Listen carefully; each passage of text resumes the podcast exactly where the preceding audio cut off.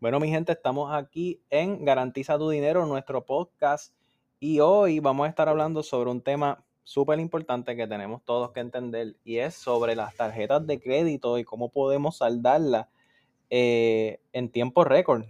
Y la cosa es que, mira, por lo menos en Puerto Rico y en los Estados Unidos, la deuda de las tarjetas de crédito está constantemente en aumento.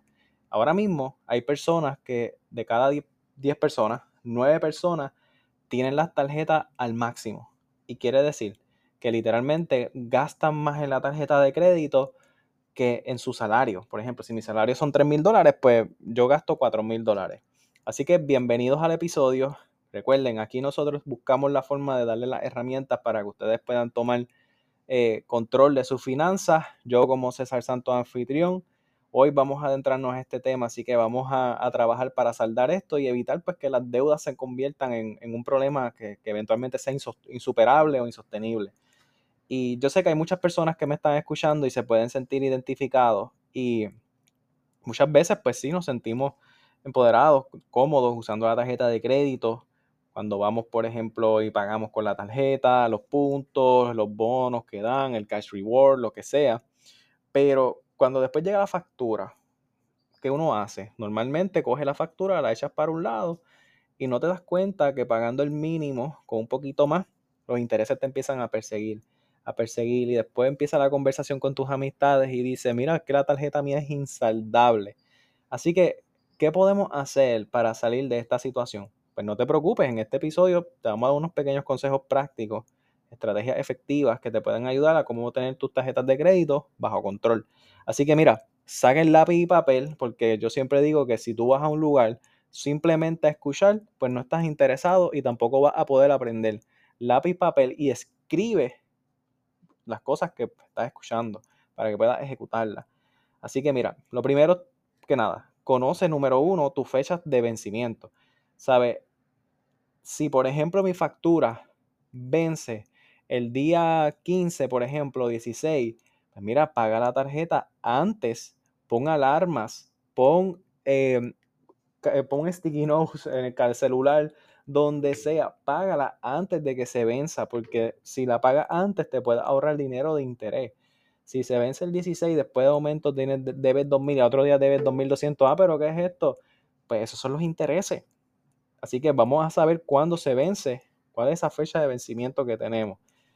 La próxima. Vamos a establecer un presupuesto.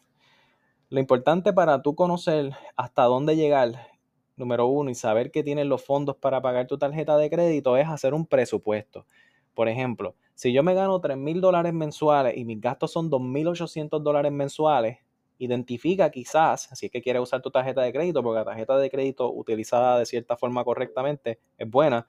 Si por ejemplo yo tengo eh, de esos gastos, agua, luz, teléfono, compras, que quizás puedo usar con mi tarjeta de crédito, de esos 2.800 que tengo de gasto de ejemplo, pues mira, si son 400 y los puedes pagar con tu tarjeta de crédito, págalos con tu tarjeta de crédito porque ya tú sabes que tienes dinero que estás cobrando de, de, de ese dinero que, que, sale de la nómina de tu empresa o de donde estés trabajando, que sí la puedes pagar, sí la puedes saldar. Ahora bien, cuando tú hagas este presupuesto, tú vas a poder identificar cuánto puedes gastar en la tarjeta de crédito y un poquito más que puedo gastar, pero hasta ahí. Muchas veces tenemos tarjetas que, por ejemplo, son de límite de 10 mil, 20 mil, 6 mil, cuando a veces nuestro salario es 2 mil dólares. ¿Qué pasa? Que esto te da un sentimiento de que, ah, ok, yo tengo el dinero, lo compro y lo pago después.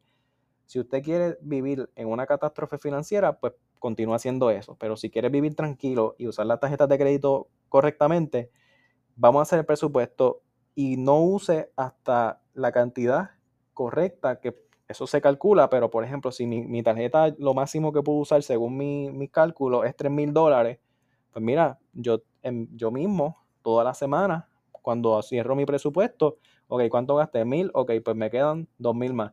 Ok, gasté tanto, ok. Este, me quedan ya o, ya llega a 3.000, pues mira, no puedo usar nada más porque entonces no puedo pagar la completa y ahí entonces me penalizan los intereses. Número 3. Vamos a saber lo que es hacer una prioridad para los pagos. Vamos a enfocarnos, esto es el caso de que, por ejemplo, yo tenga tarjetas de crédito activas.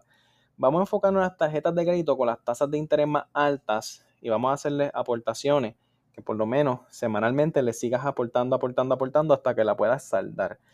Y adicional a eso, establece el pago mínimo automático, cosa de que, mira, ni se te olvide. Y semanalmente le sigues aportando para saldarla.